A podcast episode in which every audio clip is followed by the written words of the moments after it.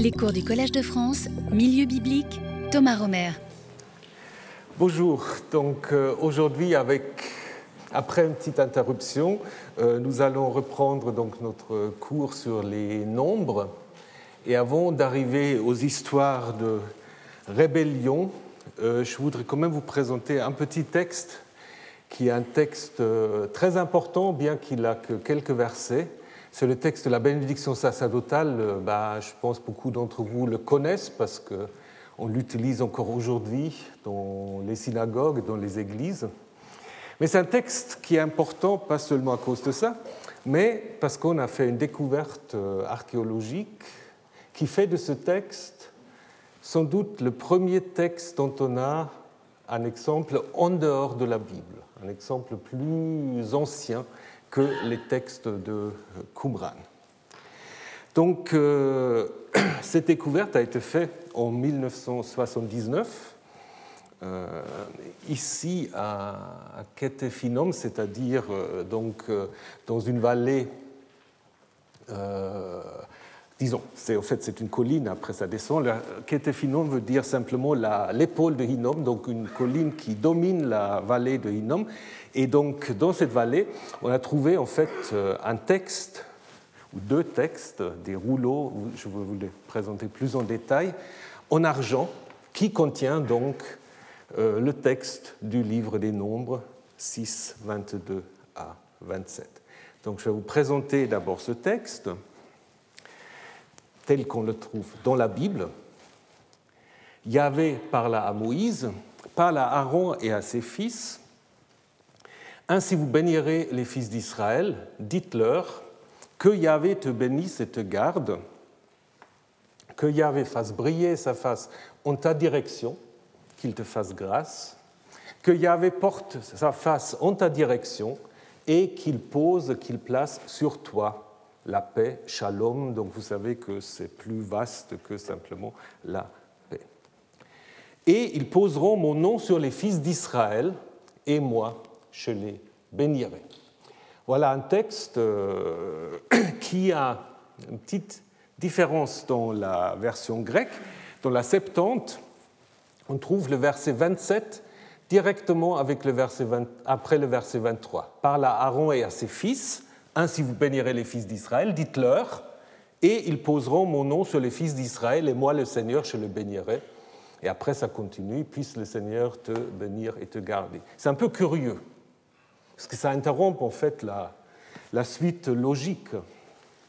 Comme on peut l'expliquer Peut-être en faisant attention à une remarque de la Mishnah, donc commentaire sur les textes bibliques, où il est dit que la bénédiction sacerdotale ne doit pas être traduite. Elle doit seulement être transmise en hébreu. Alors on peut imaginer peut-être que au début, lorsqu'on a traduit la Septante, on n'a peut-être pas traduit la bénédiction sacerdotale, on l'a peut-être laissé en hébreu, hein, ou translittéré, et après, suite à des pressions, euh, alors des autorités grecques ou d'autres, on peut imaginer qu'on a quand même traduit ensuite le texte, mais du coup, on a laissé ensemble l'encadrement qui était déjà traduit, et ensuite on a mis euh, le texte de la bénédiction, ce qui est une possibilité. Donc ça expliquerait au moins pourquoi dans la Septante, euh, la conclusion se trouve en fait en ouverture. Alors, ces textes dans la Bible se trouvent donc à la fin des chapitres 5 et 6. Vous vous souvenez, le chapitre 5, on avait parlé longtemps du rituel de la femme adultère, je ne sais pas si vous avez encore des souvenirs, où la question c'était donc euh, euh, la pureté et l'impureté, euh, remédier à l'impureté du camp des personnes. Et ensuite, il est en effet donc dans ce texte la loi en fait pas au chapitre 7, pas au chapitre 6, il y a le loi sur le nazir. Le nazir, en fait, qui était aussi une personne mise à part, une personne euh, consacrée, euh, qui a en effet euh, un statut spécifique. Et la bénédiction, en fait, suit cette loi sur le nazir. Pourquoi? Peut-être à cause du fait que dans la Bible, nous avons deux grandes bénédictions qui encadrent le Pentateuque. À la fin de la Genèse, vous avez la bénédiction de euh, Jacob sur ses douze fils, et à la fin du Deutéronome, un peu en, réponse, la bénédiction de Moïse sur les douze tribus, avec en effet beaucoup de parallèles. Et ce qui est très intéressant, que dans les deux cas, en 49 et en Deutéronome 33, euh, chaque fois quand on a une bénédiction qui s'adresse à Joseph, on parle du nazir, de celui qui est consacré parmi ses frères. Donc que euh, les bénédictions soient sur la tête de Joseph, sur la chevelure du consacré du nazir parmi ses frères, idem donc dans le texte de Deutéronome 33. Donc il est possible cette association entre Joseph Nazir a provoqué en fait euh, le placement donc euh, de l'insertion de nombres 6, 22 à 27 juste avant euh, donc juste après en effet la bénédiction la présentation du nazir. Cette bénédiction est bien un complément puisque si vous regardez dans le livre du Lévitique, en effet, vous avez euh, une information après l'installation euh, des prêtres par Moïse. Il est dit Élevons alors les mains au-dessus du peuple, Aaron le bénit. Puis il redescendit, ayant terminé d'offrir le sacrifice pour le péché, l'holocauste et les sacrifices de paix. Mais qu'est-ce qu'on manque en Lévitique 9 On n'a pas les paroles de la bénédiction que Aaron est censé avoir dit. Et donc, du coup, un rédacteur ultérieur, à la fin du chapitre 6 du livre des Nombres, a complété cette bénédiction du Lévitique, mais, comme je vous ai déjà dit, il pouvait probablement plus intervenir dans le livre des nombres, euh, dans le livre du Lévitique. Le livre du Lévitique, apparemment, était déjà clos d'une certaine manière, donc il a dû trouver une autre, un autre emplacement, et cet emplacement, c'est justement la fin du chapitre 6 du livre des nombres. Donc ça confirme en fait notre théorie que le livre des nombres est en effet le dernier livre de la Torah et qu'il réunit en fait des compléments à des textes du Lévitique, de l'Exode aussi et du Deutéronome qu'on ne pouvait plus mettre dans ces livres-là. Hein. Donc une autre, autre indication euh, de cette théorie. Alors si on regarde maintenant la structure, la structure est assez simple. Euh, cette bénédiction est encadrée par la mention des fils d'Israël. Et euh, donc, au début, on a vous bénirez, donc les prêtres. À la fin, c'est moi, donc c'est Dieu qui parle, moi je bénirai. Donc ça veut dire en effet que d'une certaine manière, le vrai auteur de la bénédiction, c'est bien Yahvé, les prêtres n'étant en fait, d'une certaine manière, que les intermédiaires. Et si vous prenez les trois versets qui donnent le contenu de la bénédiction, vous voyez en effet qu'il y a un accroissement des trois euh, versets. En hébreu, on a d'abord trois mots, après on a cinq mots, et après on a sept mots, ou on a d'abord quinze, ensuite vingt, et à la fin vingt-cinq lettres ou consonnes. Le début et la fin du verset 24 et du verset 27 donne en fait le résumé de toute cette bénédiction, que Yahvé te bénisse et qu'il établisse pour toi shalom, c'est-à-dire le bien-être, la paix. Cela, en fait, est dit dans un style précis, rythmé, très facile à commémorer. Donc on comprend en effet que ce texte a pu être en effet euh, transmis de manière orale. Ce qu'on observe aussi, c'est que nous avons en effet dans ces versets un style assez anthropomorphique, hein, que Yahvé fasse briller sa face, hein, qu'il porte son regard vers toi, donc très anthropomorphique, qui n'est pas tellement le propre du milieu sacerdotal. D'ailleurs aussi la racine Hanan, accorder sa grâce, est une expression qu'on ne trouve jamais dans les textes sacerdotaux. Par contre, dans le psaume 66, que Dieu nous accorde sa grâce et qu'il nous bénisse, qu'il fasse briller sur nous sa face. Donc là, c'est euh, une sorte presque de résumé de cette bénédiction, ce qui en fait indique sans doute que c'est une bénédiction qui a été en effet transmise de manière indépendante euh, sur le plan oral, sans doute. Et ça, c'est une idée que la recherche avait depuis très longtemps et qui a été ensuite confirmée par l'archéologie. Ça, c'est la meilleure chose, évidemment, qui peut arriver à des biblistes. S'ils ont une théorie diachronique et tout d'un coup on fait des découvertes archéologiques qui montrent que c'est vrai. Donc ça veut dire aussi que les biblistes ne font pas que raconter n'importe quoi. Donc il y a quand même là, parfois, des possibilités de vérification. On n'en a pas suffisamment, mais là, vous avez typiquement un cas hein, où c'est une idée qui était déjà défendue avant la découverte de ces objets.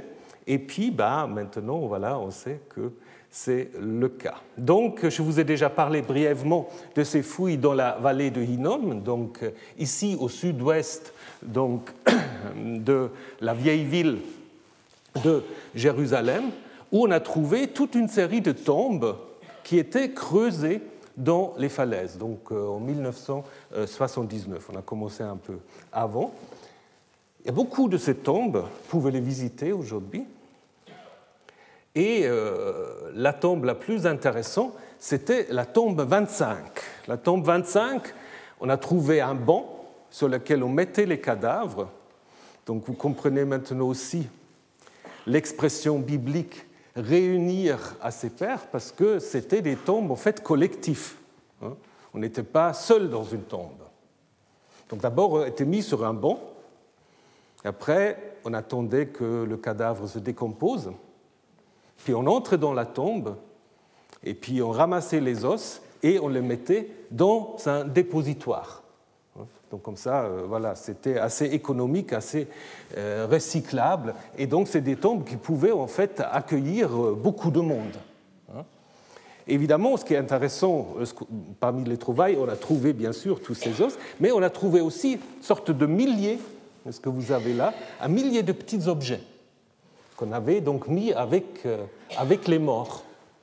Des objets de poterie en os, des outils en fer, un œil euh, c'est en fait euh, un symbole protecteur, l'œil du, euh, dieu égyptien Horus. Hein, donc ça montre aussi que on n'était pas seulement focalisé sur Yahvé, il y avait un peu de tout dans, dans ces tombes, mais la, disons, la découverte la plus importante, c'était justement ces deux feuilles d'argent. Donc en fait, c'était des amulettes roulées hein, avec des feuilles d'argent qui étaient portées comme des amulettes, donc euh, d'une taille de 9 à 2 et de 4 à 1 cm. Donc il y a une édition de luxe et une édition un peu moins voilà, c'est selon en fait les moyens, je pense, des, des, personnes. Je vous dirai quelque chose d'un peu plus tard. Donc voilà un de ces amulettes. Je reviendrai tout de suite après quant à la, description, au contenu. Euh, la datation de ces, amulettes, euh, Barcaï, qui était celui qui a fait les fouilles, euh, Gabi Barcaï, il l'avait proposé le 7e siècle avant euh, l'ère chrétienne. Plus récemment, euh, on a un peu revu à la baisse cette date probablement un peu trop haute. Nadav Naaman et Angelika Berle-Jung donnent plutôt des arguments pour dire que ça pourrait être le 6e ou le 5e siècle, donc peut-être l'époque babylonienne ou début de l'époque perse. D'abord, il y a des arguments euh, d'orthographie. qui est typique plutôt des textes qu'on trouve du 6e au 3e siècle. Et puis, sur le plan matériel, Angelika Berle-Jung a fait remarquer que l'argent ou l'or utilisé pour la fabrication d'amulettes existe à l'époque de Nouvel Empire en Égypte, mais durant l'époque fer, de fer, on ne le trouve pas. Euh, ça réapparaît en fait à partir en fait euh, de l'époque perse. Donc, ce qui est un autre argument de datation. Des telles euh, amulettes sont assez répandues, mais le fait qu'on écrit des textes sur des matériaux qu'on roule ensuite pour les mettre dans les petites capsules, pour les porter après autour du cou. Ça, c'est apparemment donc d'abord une coutume égyptienne qui est introduite dans le Levant, sans doute par la médiation des Phéniciens. Là aussi, vous avez ici, euh, vous avez une amulette, ça c'est pas à rouler, mais juste pour vous montrer euh, des exemples phéniciens, où vous avez deux mots écrits en alphabet phénicien, que certains appellent le paléo-hébreu, mais c'est l'alphabet phénicien, vous avez les deux euh, verbes, donc garder, chamar, et protéger, natsar. Donc, quelque chose d'apparemment d'origine égyptienne est introduit par les Phéniciens. Il y a beaucoup de ces amulettes et la plupart des amulettes, en fait, on trouve toujours les mêmes verbes que je viens vous montrer là, garder, protéger, bénir. Si vous voulez en fait avoir sorte de, résumé de tous ces amulettes, vous pouvez aussi euh, donc consulter cet ouvrage. Il y a tout un livre maintenant qui est sorti, qui est consacré au texte biblique de Nombre 6, mais donc euh, M. Smoak, il s'intéresse aussi justement à la comparaison avec les, les autres les autres amulettes. Alors, quelle était la fonction de ces amulettes? On les a trouvées, donc, comme je vous ai dit, dans les tombes. Et à cause de cela, beaucoup de spécialistes ont pensé en fait que ces amulettes avaient été fabriquées pour protéger les morts. Donc c'est quelque chose qu'on aurait en effet fait pour les donner aux morts au moment où ils doivent commencer leur voyage vers Sheol. Ça, c'est aussi quelque chose qu'on trouve dans la tradition rabbinique, dans un commentaire dans Sifre Bemidbar, commentaire au nombre. Euh, on trouve pour euh, ce texte euh, la, remarque Shalom est toujours important, même dans la mort, ou encore l'explication de l'expression qu'il te garde, dans le sens qu'il protège ta nefesh au moment de ta mort a priori, c'est assez logique. Mais, comme le fait remarquer de nouveau Angelika Berle-Jung, sur le bord des rouleaux, on a trouvé des signes d'usure. Des signes d'usure, donc ça veut dire qu'il y a une indication que ces amulettes étaient apparemment portées par leurs propriétaires durant leur vivant. Et donc, ce n'était pas fait seulement pour que lorsque les gens meurent, c'est plutôt donc déjà des amulettes de protection durant la vie des personnes. Et comme vous allez le voir, on trouve aussi sur ces amulettes les noms des propriétaires. Donc, ce qui veut dire, ce sont donc euh, des amulettes spécifiques qui étaient fabriquées donc à la commande sans doute, et donc non transmissible, puisqu'il portait le nom du propriétaire.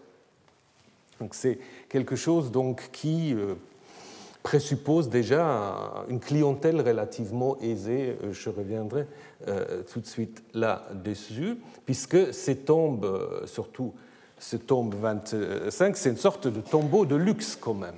Donc il est du coup plausible que les propriétaires de ces rouleaux faisaient partie de la couche aisée de la population de Jérusalem. Donc on a pensé que peut-être euh, ces amulettes étaient fabriquées euh, dans le deuxième temple de Jérusalem, ce qui est possible, bien que nous n'avons pas d'indication. Mais on peut tout à fait imaginer, comme ça se fait encore jusqu'à aujourd'hui, hein, qu'on vend toutes sortes d'amulettes de protection ou d'autres symboles de piété, de dévotion, euh, dans les sanctuaires qui doivent quand même aussi euh, avoir une certaine activité économique euh, pour garantir leur fonctionnement. Donc je pense que c'est un peu ça déjà. Et il est sans doute aussi possible que ces amulettes-là, c'est en quelque sorte après les précurseurs des téphilines, hein, qui sont utilisés dans le judaïsme jusqu'à aujourd'hui lors de la prière, donc aussi des petites capsules à l'intérieur duquel on trouve donc des morceaux euh, avec tel ou tel euh, texte biblique, qui sont attestés à partir du IIIe siècle. Là, on est plutôt au VIe, 5e, mais c'est peut-être à partir de ce pratique-là que, dans le judaïsme, c'est ensuite donc euh, développé cette pratique qui est encore en vogue jusqu'à aujourd'hui. Bien, maintenant, regardons ces deux amulettes. Ils contiennent cette bénédiction, mais pas seulement contiennent aussi autre chose. Donc, euh, tous les deux commencent avec le nom du propriétaire. Ensuite, ils ont des énoncés sur ce que fait euh, Yahvé. Et ensuite, à la fin, on a la bénédiction sacerdotale. Donc, le premier amulette, vous avez ici la translittération. Je vous donne tout de suite la traduction. Donc, comme c'est un peu abîmé, il y a des choses qui ne sont pas forcément toujours très très claires, mais on comprend assez bien le sens. En bleu, c'est le nom du propriétaire, donc c'est un nom yaviste, hein, quelqu'un de Yahoo. Euh, malheureusement, il manque euh, le verbe. Et puis, on a tout un discours sur Yahvé, le grand Dieu qui garde l'alliance et la loyauté pour ceux qui aiment probablement qui l'aime ou qui aime lui, et ceux qui gardent ses commandements. Après, on peut même imaginer qu'il y a une allusion au temple de Jérusalem, puisque certains reconstituent sa maison pour l'éternité, bénédiction de tout piège et du mal. Vie en lui est la rédemption, vie Yahvé est notre restaurateur, ou c'est lui qui nous fait revenir, et il est notre lumière ou notre rocher. Là aussi, bah, difficile de savoir exactement. Et ensuite, que Yahvé te bénisse et te garde, qu'il fasse briller sa face. Et donc le reste, malheureusement, de cette première amulette est cassé. Mais c'est très intéressant, cette première partie avant euh, la bénédiction, parce que là aussi, pour cette première partie, nous avons un certain nombre de textes bibliques qui disent exactement la même chose. Donc, Yahvé qui euh, est le grand Dieu, qui garde l'alliance et la loyauté pour ceux qui l'aiment et gardent ses commandements. Donc ce que vous avez là dans le Deutéronome, dans le livre de Daniel, dans le livre de Néhémie, apparemment, ce que cette formule est une formule de nouveau euh, traditionnelle que les, auteurs de ces textes reprennent à leur compte, mais ne l'ont pas inventée. On a toujours dit que c'est une formule typiquement deutéronomique parce qu'on le trouve dans le Deutéronome. Maintenant, si on compare avec cette amulette, on doit plutôt dire que l'auteur du Deutéronome l'a repris en fait d'une tradition liturgique euh, qu'il connaissait.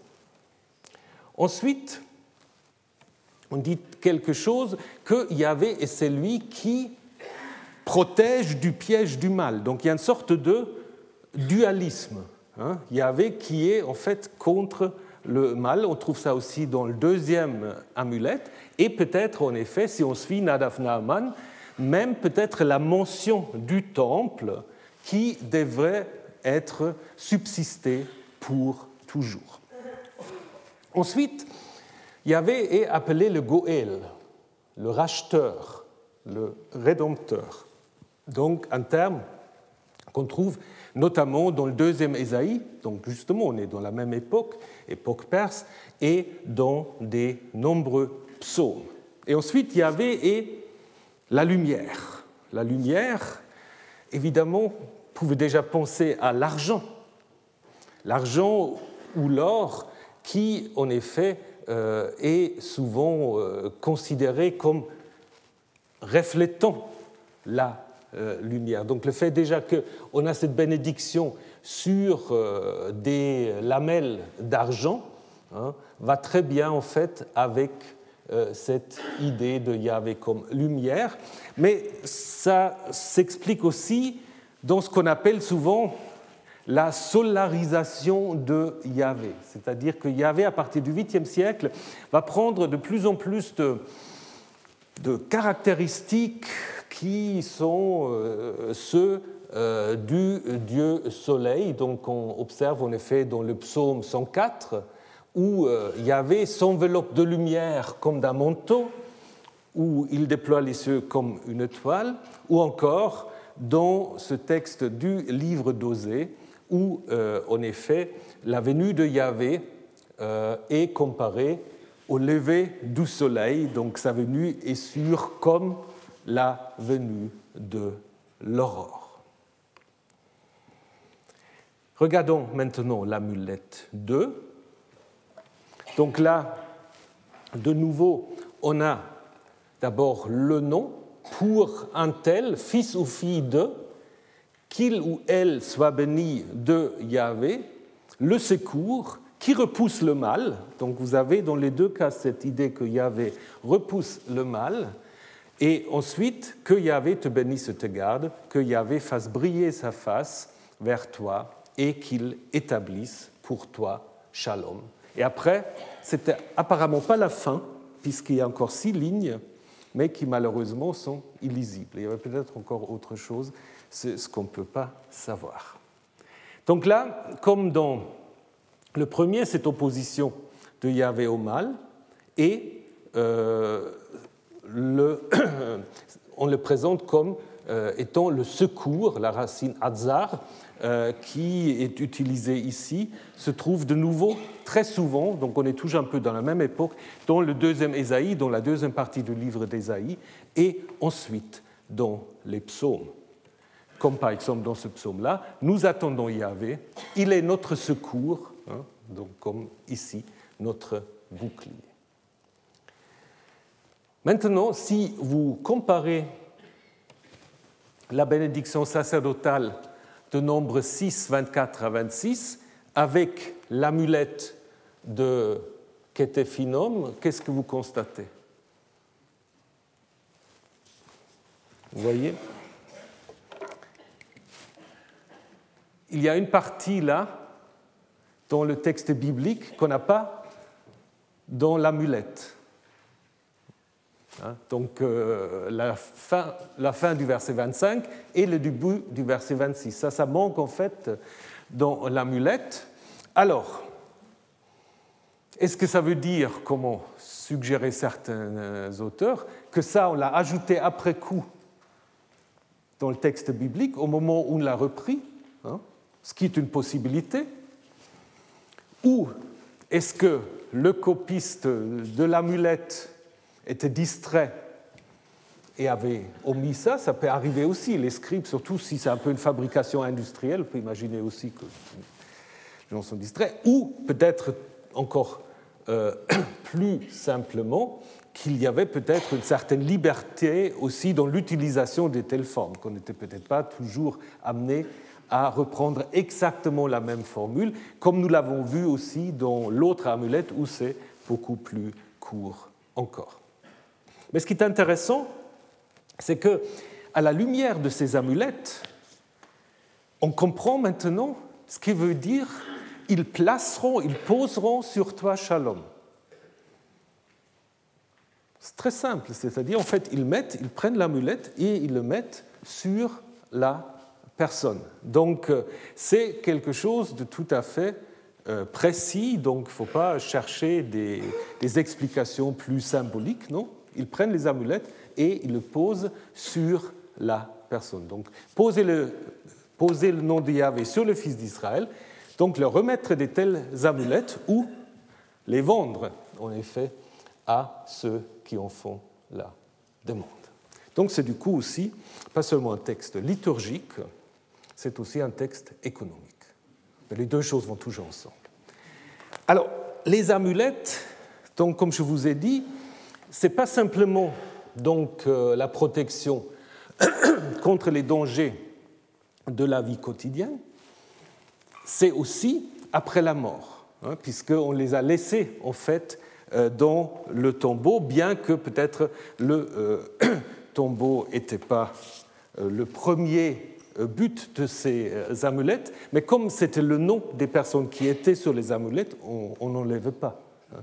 C'est comme aujourd'hui, souvent, on enterre les gens avec leurs bijoux, avec euh, leurs alliances, etc. C'est un peu la même idée. Et cette idée des amulettes, bien sûr, on n'a pas fait de sondage, mais combien d'entre vous portez des petits, euh, petites choses autour de la cou des étoiles, des croix, des mains de Fatima. C'est exactement la même chose. Donc euh, l'histoire continue jusqu'à aujourd'hui.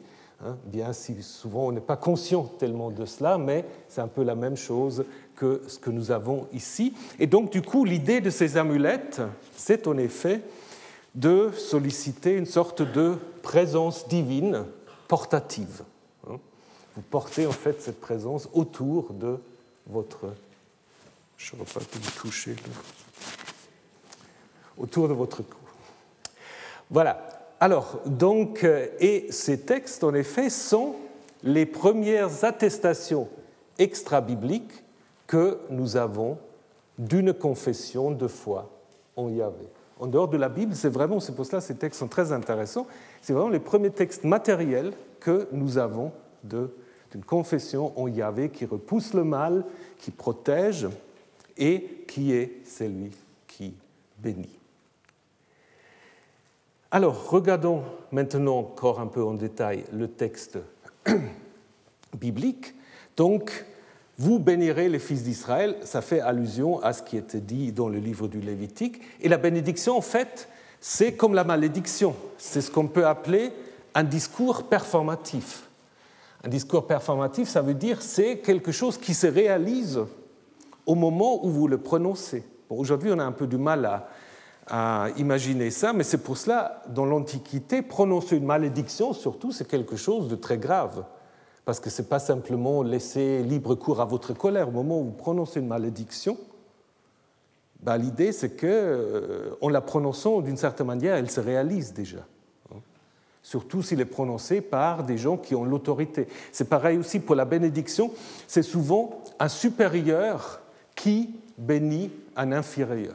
Hein. Un père qui peut bénir ses fils, euh, un frère sa sœur, le roi évidemment ses sujets.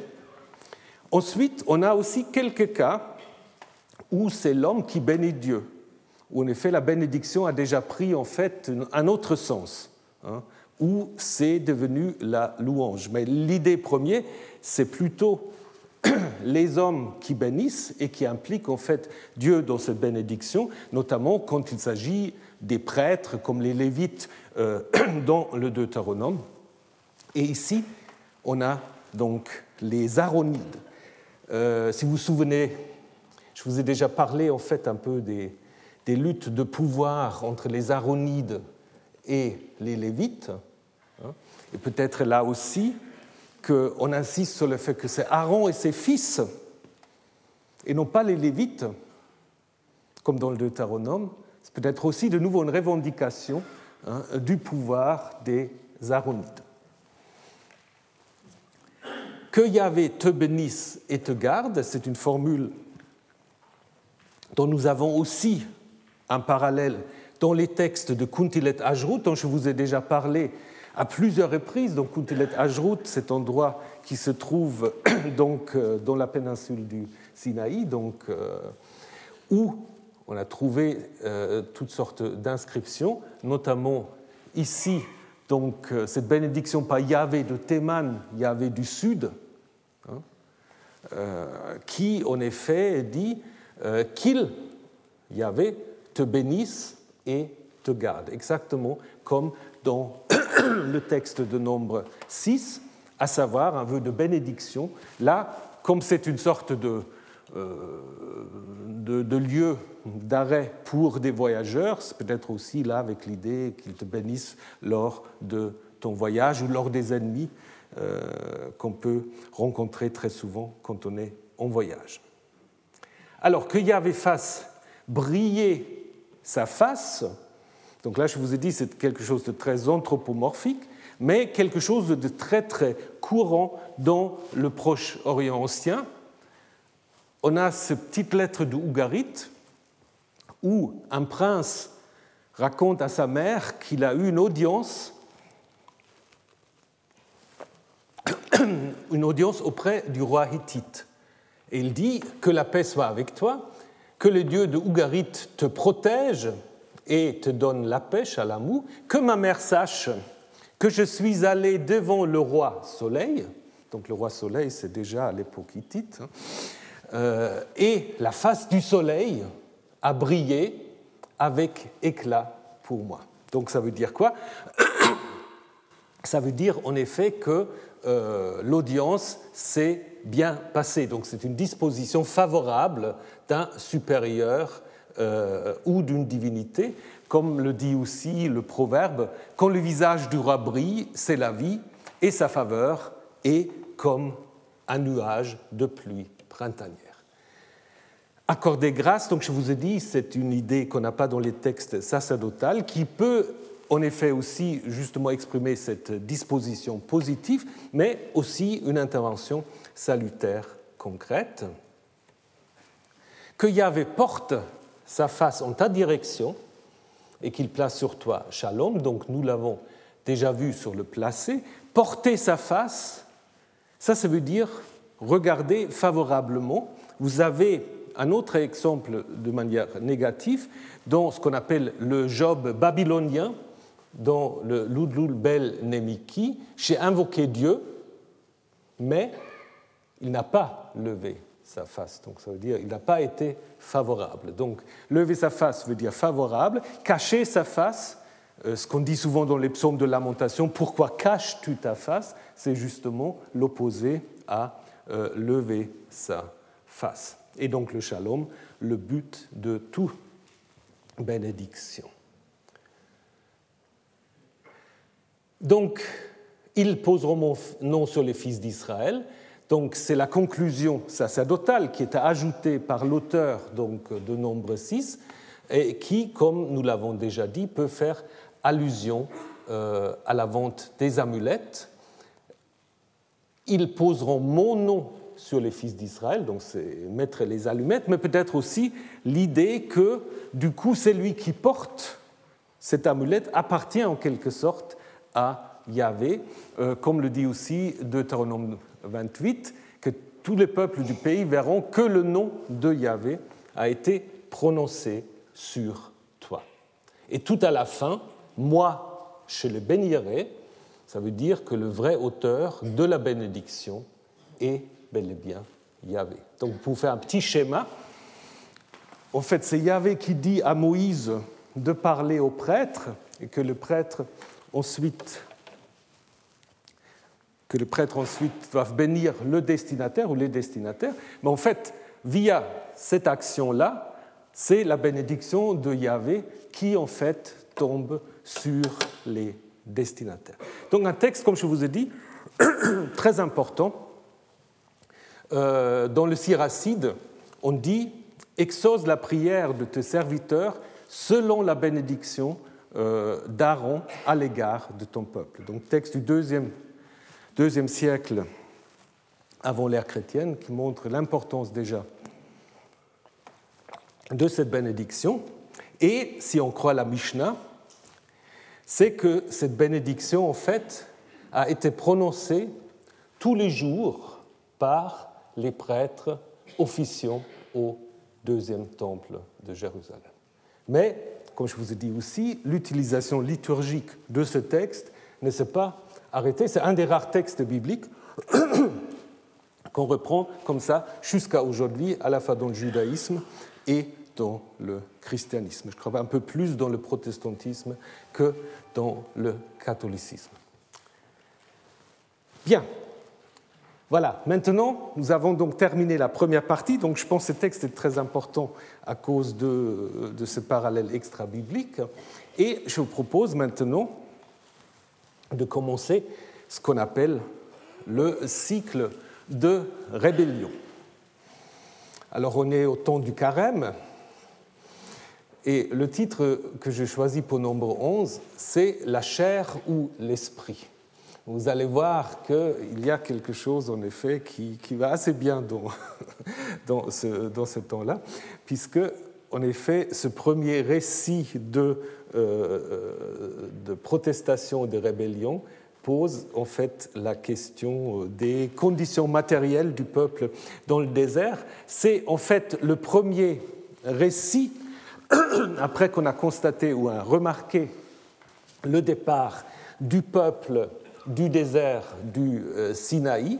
Et donc, euh, ce chapitre va ouvrir ce, grand cycle de contestation, de rébellion qui se trouve au milieu du livre des nombres et qui vont jusqu'au chapitre 21.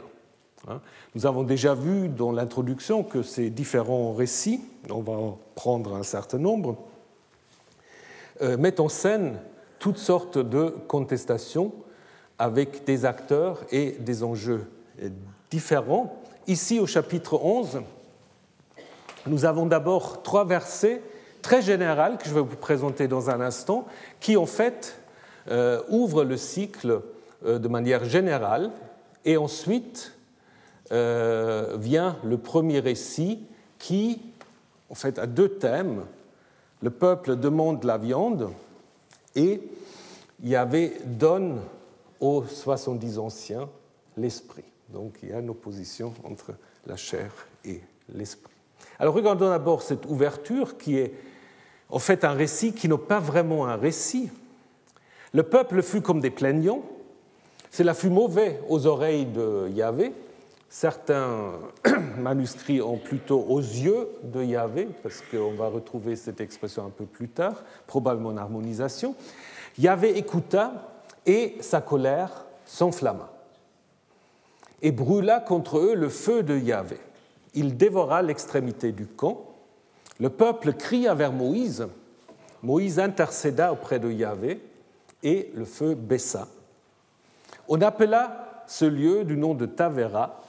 En effet, le feu de Yahvé avait brûlé contre eux. Est-ce que c'est une histoire?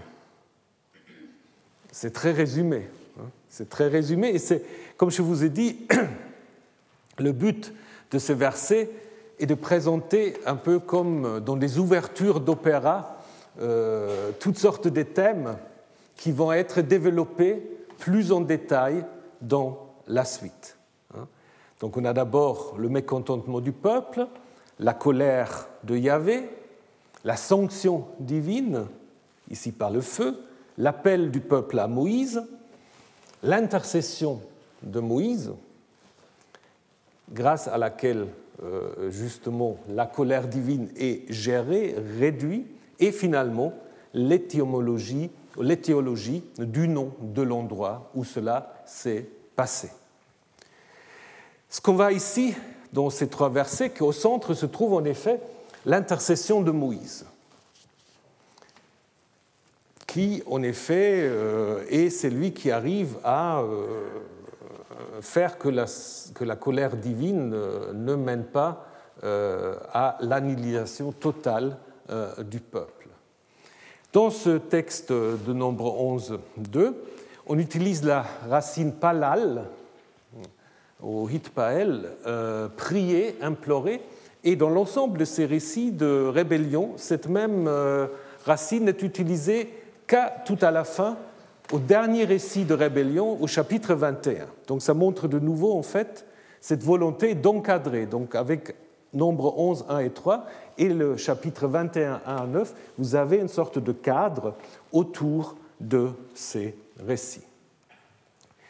Et l'éthiologie, bah, l'éthiologie, en fait, prépare déjà l'éthiologie qui va se trouver à la fin euh, du grand récit de nombre 11, Là, nous avons Tavera. À la fin, nous allons avoir Kivrot à savoir les tombeaux de convoitise. Quant à Tavera, c'est sans doute, comme beaucoup de ces noms dans le livre des nombres, non pas des noms que les archéologues peuvent découvrir, c'est plutôt euh, là une archéologie littéraire qu'il faut faire, parce que souvent c'est des noms inventés, inventés ici pour Tavara, qui n'apparaît qu'une seule fois en Deutéronome 9, probablement avec la racine Baar, brûlé. Hein, brûlé, euh, donc la brûlure euh, d'une certaine manière.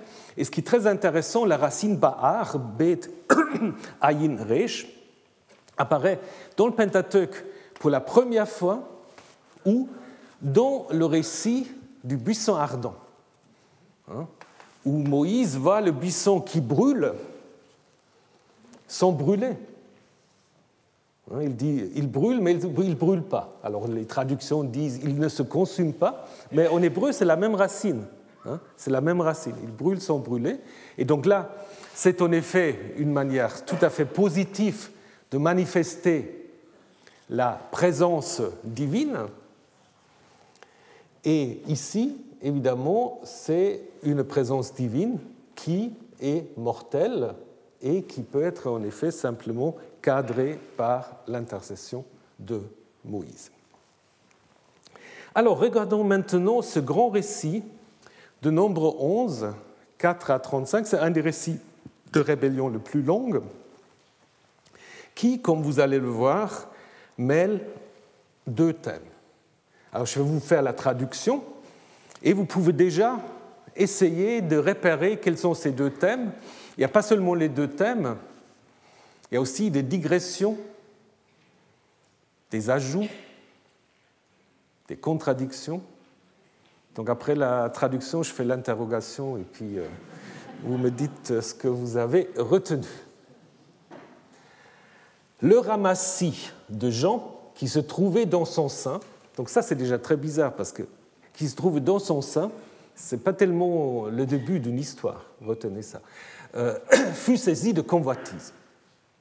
Et après, les fils d'Israël recommencèrent à pleurer. Mais dans le livre des Nombres, ils n'ont pas encore pleuré. Soit ça fait allusion à quelque chose qui se passait avant, ou alors il faut lire avec la Septante et la Vulgate, ils s'assirent et pleurèrent. Parce que sur le plan consonantique, vous pouvez aussi vocaliser euh, cette, forme comme s'il vient du verbe yashav, s'asseoir. Nous, nous, pardon, alors ils commençaient à pleurer, ils dirent Qui nous fera manger de la viande? Nous nous souvenons du poisson que nous avons mangé en Égypte gratuitement, des concombres, de l'herbe, des oignons et de l'ail. Il y a combien de viande là-dedans? Peut-être les poissons. Et maintenant, notre vie s'assèche. Il n'y a rien du tout. Nos yeux ne voient que de la manne. Et la manne était comme la semence de coriandre, son aspect était comme l'aspect du bdellium. Le peuple se dispersait, il la ramassait, il la broyait au moulin ou il la pilait au pilon, il la faisait cuire dans une casserole, ils en faisaient des galettes et son goût était comme le goût d'un gâteau à l'huile. Quand la rosée descendit sur le camp la nuit, la manne descendait sur lui, donc sur le camp également.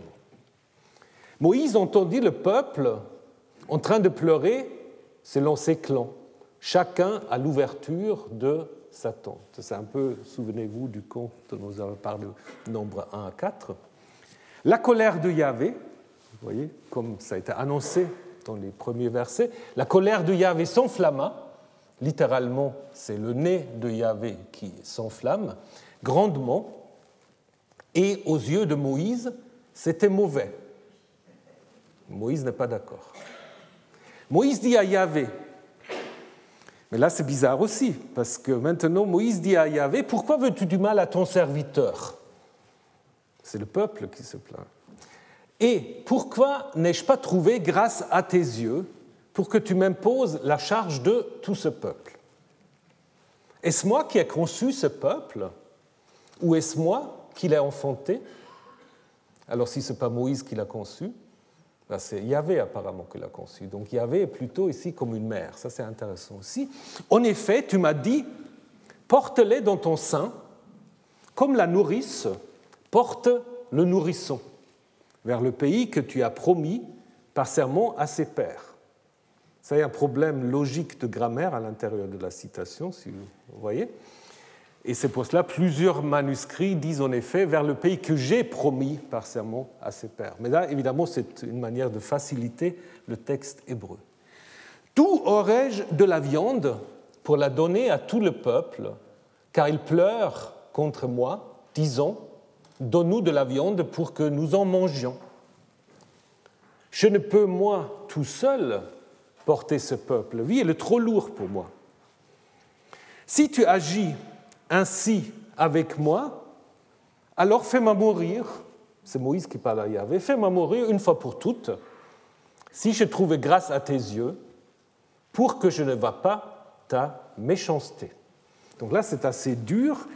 Et là, c'est parce que dans le texte massorétique, on n'a pas que je va ta méchanceté, on a que je ne va pas mon malheur.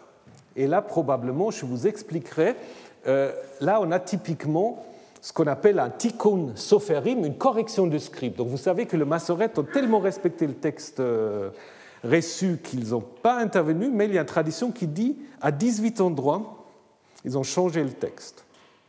Et ici, probablement, c'est un des textes. Parce que imaginez qu'on accuse Yahvé de méchanceté, c'est mieux de dire que je ne vas plus mon malheur. C'est la même racine, il faut juste changer en fait euh, le suffixe. Il avait dit à Moïse, rassemble-moi 70 hommes parmi les anciens d'Israël, dont tu sais qu'ils sont les anciens du peuple, et ses scribes, amène-les à la tente de la rencontre, et ils se tiendront là avec toi.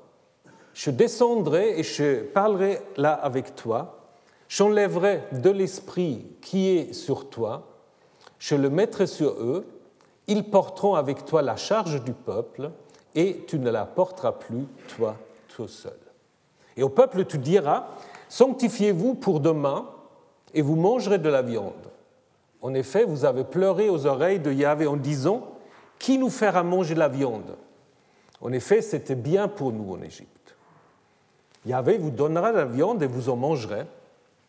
Vous ne mangerez pas un seul jour, ni deux, ni cinq, ni dix, ni vingt. Vous en mangerez jusqu'à un mois jusqu'à ce qu'elle vous sorte des narines et que vous en ayez la nocée, parce que vous avez rejeté Yahvé qui est au milieu de vous, vous avez pleuré devant sa face en disant Pourquoi sommes-nous sortis d'Égypte? Donc, ça, c'est le thème de la nostalgie d'Égypte. Moïse dit 600 000 fantassins. 600 000, vous vous souvenez aussi, hein, on a parlé de cela au premier cours. 600 000 fantassins contre le peuple au milieu duquel je me trouve, et toi tu dis, je leur donnerai de la viande, et ils en mangeraient durant un mois. Si on immolait pour eux du petit et du gros bétail, cela suffirait-il? Si on rassemblait tous les poissons de la mer pour eux, cela suffira-t-il? Surtout quand on est dans le désert, c'est un peu difficile de rassembler les poissons. Il avait dit à Moïse, le bras de Yahvé est-il trop court?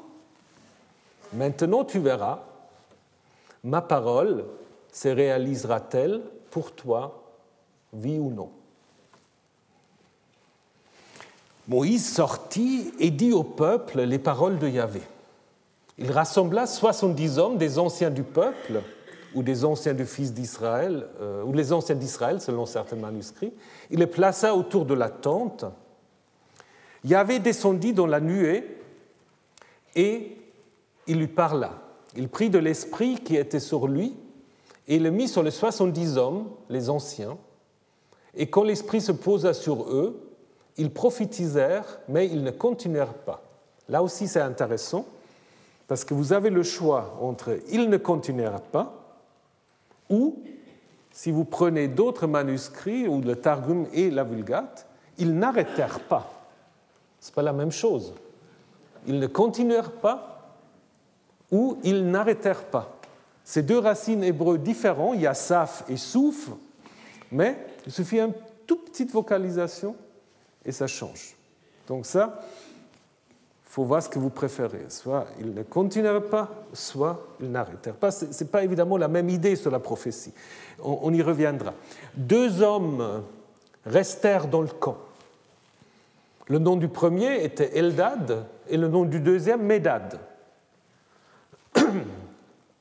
L'Esprit se posa sur eux. Ils étaient parmi les inscrits, mais ils n'étaient pas sortis vers la tente et ils se mirent à prophétiser dans le camp. Un garçon, le garçon en hébreu, euh, courut et informa Moïse. Il dit Eldad et Médad sont en train de prophétiser dans le camp. Josué, le fils de Noun, le serviteur de Moïse, depuis sa jeunesse, prit la parole et dit Mon Seigneur, empêche-les. Et Moïse lui dit, mais seras-tu jaloux pour moi Si seulement tout le peuple de Yahvé pouvait devenir des prophètes et que Yahvé mette son esprit sur eux. Moïse se retira dans le camp, lui et les anciens d'Israël. Avant s'était levé de la part de Yahvé. Il entraîna des cailles de la mer et le déversa sur le camp sur une distance d'un jour de marche d'un côté et la distance d'un jour de marche de l'autre, tout autour du camp.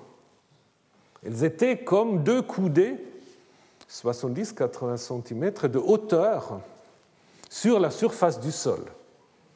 Faut imaginer le scénario.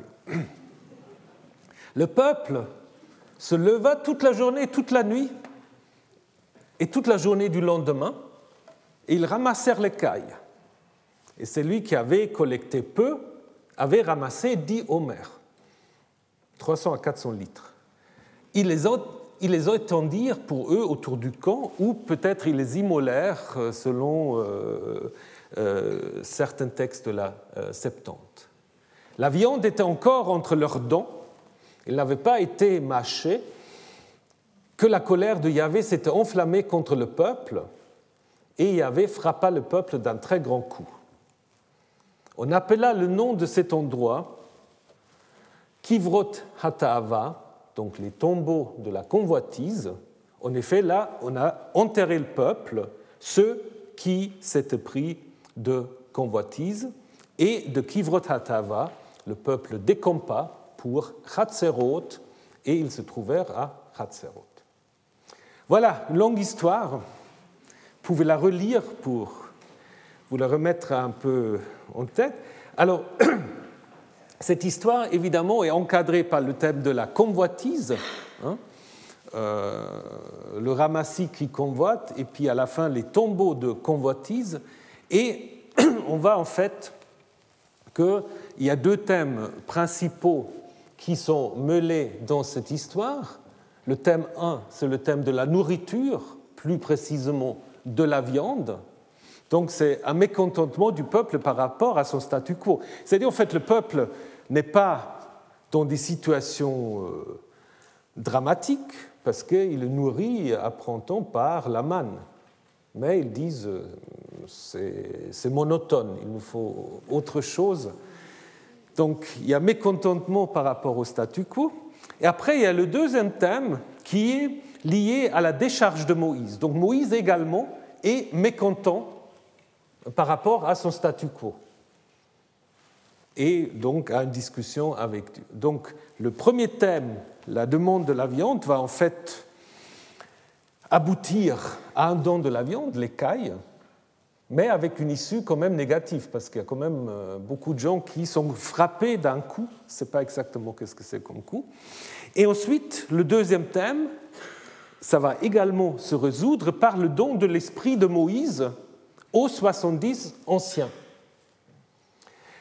Avec ça, ça c'est les deux grands thèmes. Est-ce que vous avez remarqué d'autres thèmes qui sont encore traités dans ce texte? Il y a des sous-thèmes un peu. Il y a ce thème de la nostalgie de l'Égypte. Hein. ça, c'est quelque chose qu'on trouve dans d'autres textes aussi. Le peuple qui se dit, mais qu'est-ce qu'on fait ici dans le désert? On était tellement bien en Égypte, pourquoi vous avez euh, nous, nous avez fait sortir d'Égypte, donc c'est quelque chose qui commence déjà dans l'Exode et qui se, qui se, poursuit dans les nombres. Et aussi donc cette idée du sermon de Yahvé, la promesse du pays, hein, qui est important. Et après, nous avons toutes sortes de digressions. Par exemple, tout ce traité sur la manne, euh, comment il faut la cuire, euh, qu'est-ce qu'on peut en faire, euh, à quoi ça ressemble. Bon, ce n'est pas tellement utile pour l'histoire. Et après, à l'intérieur du deuxième thème, vous avez aussi un sous-thème de ces deux personnes, Eldad et Medad. On ne sait pas très bien qui c'est, mais il semble même qu'il y avait un livre qui contenait les prophéties d'Eldad et Medad. Ça, je vous raconterai la semaine prochaine. Donc c'est évidemment un, récit très complexe. Si on prend le récit tel que nous l'avons maintenant, euh, on peut voir en effet une sorte d'alternance des deux thèmes qui sont en effet euh, qui se suivent, qui sont euh, liés. au milieu, en effet, nous avons cette question de Moïse la réponse de et la réponse de Yahvé quant à la possibilité ou l'impossibilité que la parole divine se réalise. Euh, après, au début, vous avez cette alternance entre les pleurs du peuple et les complaintes de Moïse. La réponse de Yahvé d'abord à Moïse, ensuite la réponse de Yahvé au peuple, et à la fin, donc, la réalisation des deux cas, euh, donc l'esprit, les 70 anciens, et le don de la viande et le coût. Donc il y a quand même une certaine construction. Évidemment, euh, vous en doutez, euh, on a euh, en effet depuis Wellhausen, un des grands personnages de l'exégèse historico-critique, fait ces remarques, cette observation, et à la suite de lui, la plupart des auteurs pensent en effet qu'il y avait deux récits indépendants. Hein? Il y avait deux récits indépendants à l'origine, une histoire sur le mécontentement du peuple et le don d'écailles, et une autre histoire liée en fait au don de l'esprit de Moïse aux 70 anciens. L'idée traditionnelle, c'était qu'à l'origine, c'était vraiment deux récits indépendants l'un de l'autre, et qu'après, un compilateur aurait pris le premier récit qu'on attribuait souvent aux yavistes, le deuxième à l'éloïste, bien que c'est aussi Yahvé qui est utilisé là comme nom. Et puis donc, ce sera un compilateur qui sera venu et qui les aurait en fait euh, compilés. Ça, c'est un peu plus compliqué quand même. Parce que d'abord, vous pouvez essayer euh, de reconstruire deux récits parallèles, vous n'arrivez pas. Par exemple, pour le deuxième récit, le récit donc du mécontentement de Moïse et le, soulagement de Moïse, vous n'avez pas d'introduction. Hein. Pour le récit d'Écaille, il manque aussi des introductions faites à la, réponse de Yahvé suite à la complainte de Moïse quand il dit Où trouverai-je de la du Donc après, Yahvé va euh, répondre par rapport au don de l'esprit, mais pas par rapport à la question de la viande. Donc c'est difficile c'est difficile de dire on a deux récits indépendants. Je pense qu'il faut modifier le modèle ancien et dire qu'à l'origine, en effet, il y a un récit qui est le récit d'Écaille, sur lequel, en fait, un rédacteur a greffé le récit de la décharge de Moïse, mais qui n'était pas un récit indépendant, qui était en fait euh, tout de suite conçu pour qu'il complète le récit le plus ancien. Et que le récit le plus ancien était celui euh, d'Écaille, bah, il y a un argument, à mon avis, assez fort, c'est le fait que, si vous vous souvenez, dans le premier cours, nous avons vu qu'il y a une sorte de structure en chiasme où les différents euh, récits de complaintes se euh, correspondent, et à nombre 11 correspond le récit de nombre 20. au nombre 20, le problème, ce n'est pas la nourriture, c'est le boisson, c'est l'eau. Et donc, euh, du coup, c'est logique que dans le récit ancien, euh, le thème c'était la nourriture, puisque ça correspond en fait au nombre 20, au thème de l'eau. Hein. et donc, euh, par contre, la décharge de Moïse n'a pas vraiment d'équivalent. C'est lui qui a, et après je vais m'arrêter, c'est lui qui a donc fait le lien, l'a fait de manière assez subtile, parce que, de nouveau, n'est pas simplement par un simple ajout, il a réécrit aussi les choses. Parce que vous pouvez trouver dans ce texte nombre 11 toute une série euh, de mots-clés qui parcourent l'ensemble du texte. Alors je vous ai déjà dit, ça c'est une observation qui a été faite surtout par Martin Buber, qui dit dans chaque récit biblique, vous avez trois, quatre racines qui reviennent constamment, hein, qu'il appelait lui des Leitwörter, des mots guides, hein, qui guident le lecteur à travers le récit. Et ici, nous avons un premier qui est la racine asaf. Asaf qui veut dire en hébreu rassemblé. Le problème, c'est que souvent, c'est traduit euh, en français de différentes manières, et puis si on ne regarde pas l'hébreu, on ne se rend pas compte que c'est toujours la même racine. Je vais vous la montrer. Elle apparaît sept fois, est-ce que c'est un hasard ou pas, sept fois dans ce texte. D'abord, le ramassi, c'est une expression asassouf qui est créée à partir de la racine asav. Après, rassemble-moi les 70 hommes. Si on rassemble tous les poissons de la mer, il rassembla 70 hommes, donc vous voyez, c'est dans les deux versions.